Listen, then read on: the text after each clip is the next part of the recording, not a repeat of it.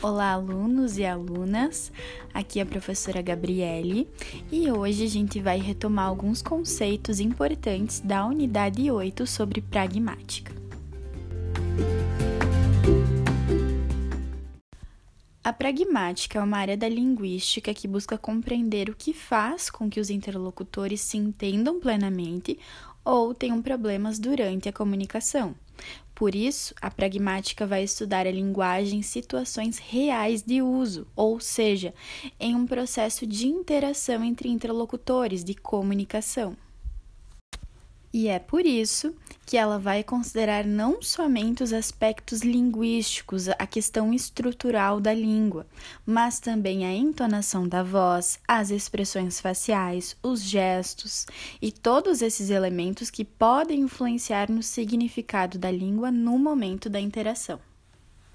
A pragmática traz dois conceitos muito importantes que a gente vai estudar em seguida. São eles: o pressuposto e o subentendido. O pressuposto consiste em informações implícitas que podem ser deduzidas a partir de pistas e de marcas linguísticas presentes no texto. Isso fica mais evidente com os exemplos.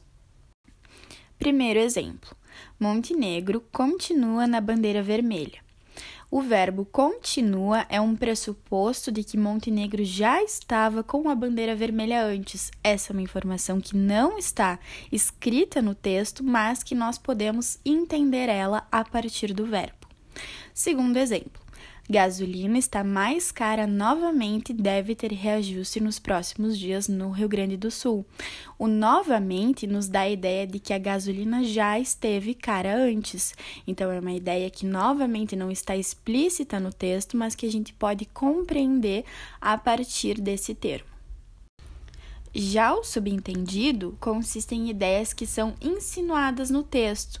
Não há, portanto, nenhuma marca linguística que vá nos direcionar a uma informação, a um significado específico.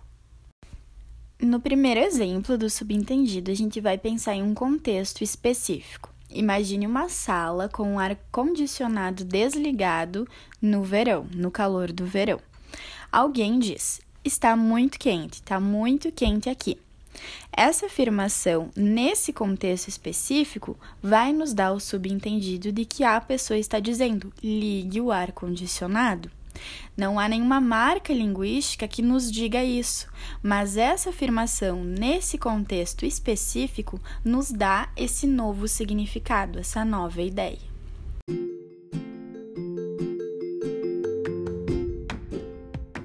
E assim nós vamos concluindo nosso resumo da unidade 8. Sempre lembre de que a pragmática vai dar enfoque para situações reais de uso da língua, observando o contexto, o tom da voz, os gestos, as expressões faciais e tudo que acompanha o uso da língua em uma situação de interação do dia a dia e que vai dar novos significados a ela. Se cuidem, bons estudos e até mais!